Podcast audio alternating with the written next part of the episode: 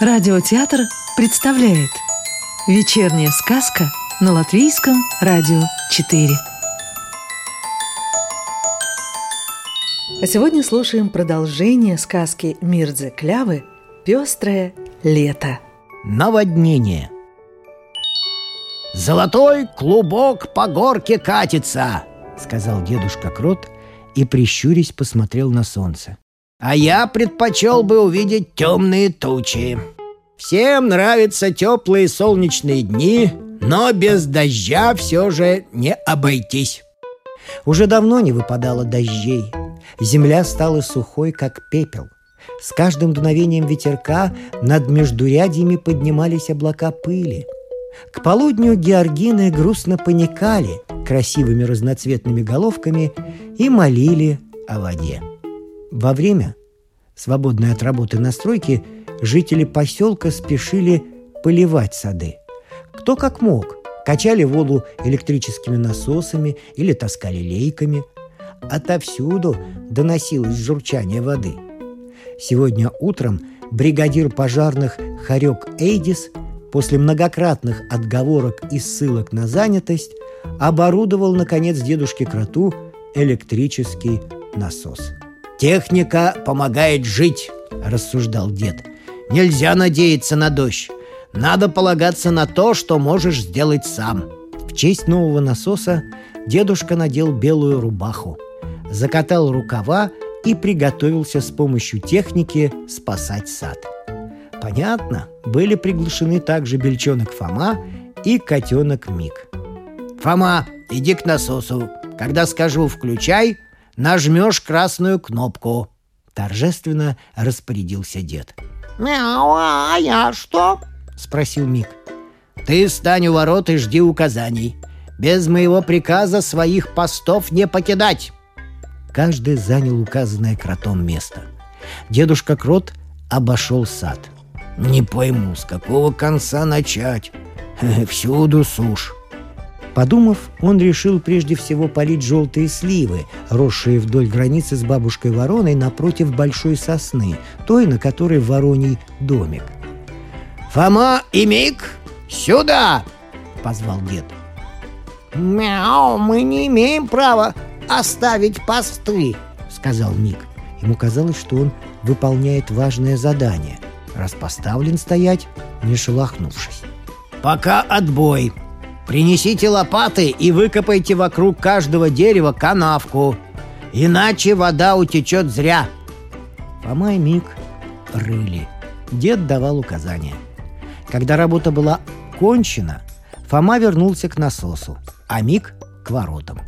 Дедушка Крот подтаскивал к сливам страшно длинный шланг, который медленно тянулся за ним, будто черная змея. «Фома, включай мотор!»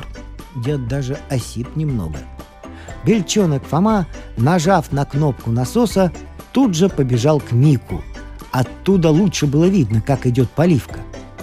Показалась вода. Дед от волнения поднял шланг кверху.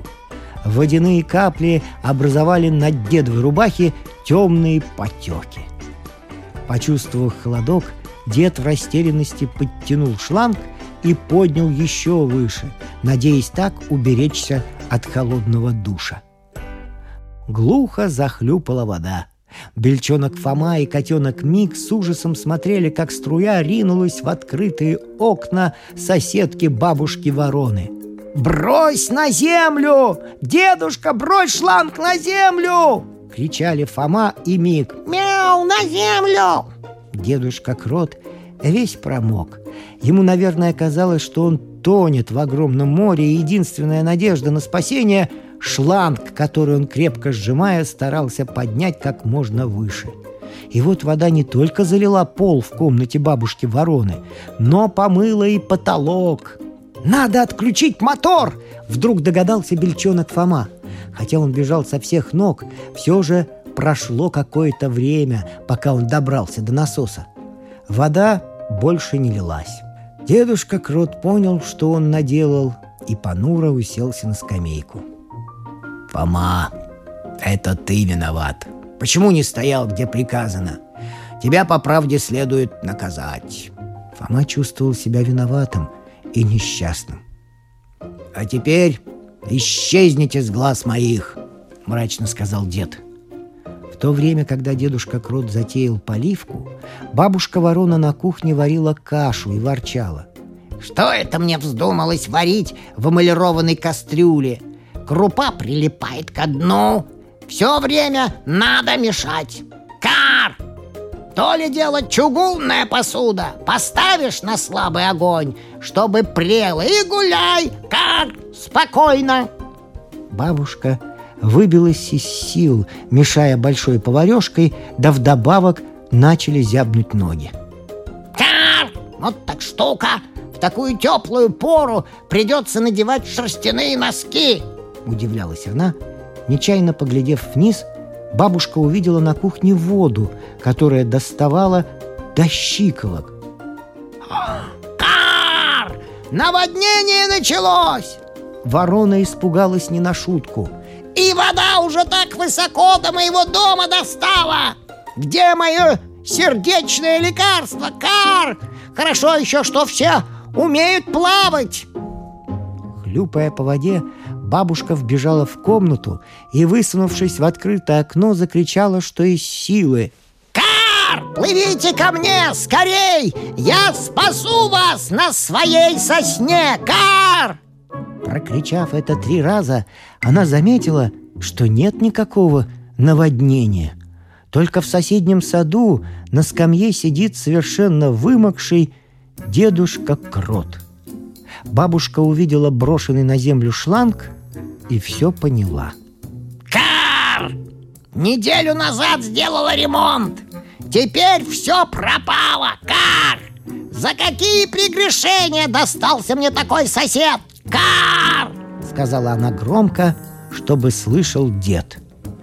Он, разумеется, слышал, но ничего не ответил. Бабушка сердито отвернулась и бросилась искать ведро и тряпку.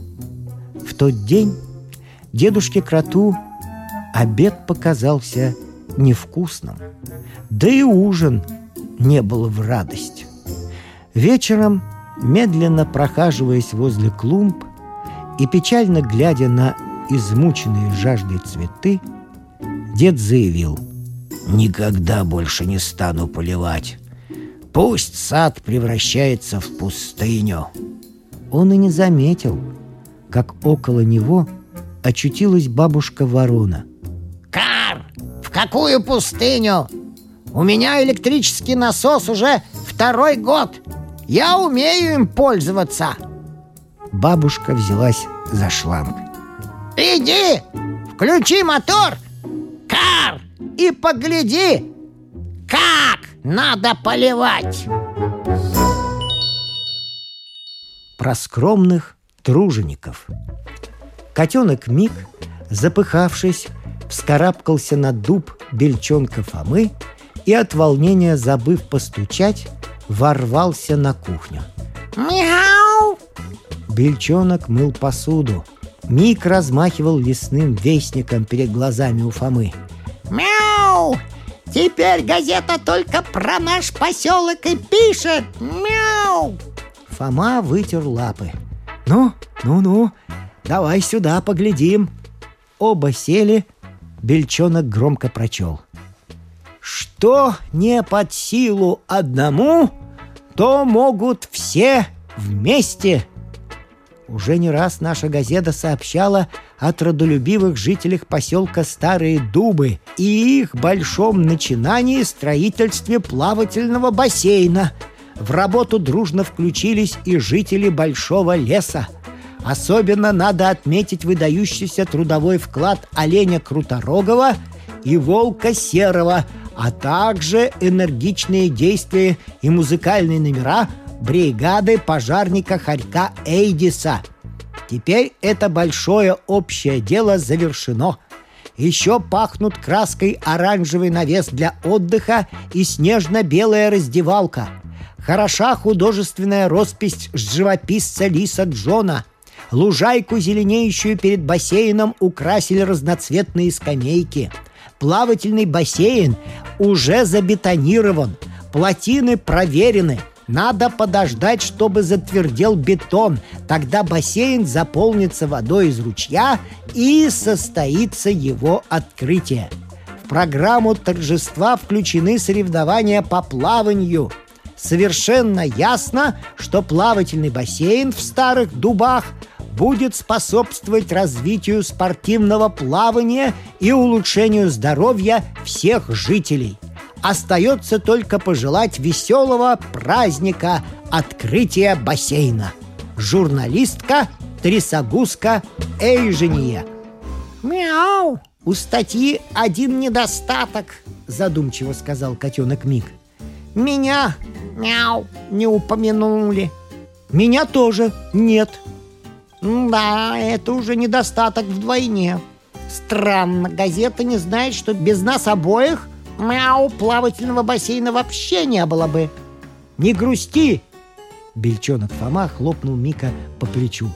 Мы можем причислить себя к скромным труженикам. Сказку читал актер Рижского русского театра имени Чехова Вадим Гроссман. А продолжение нашей сказки слушайте завтра.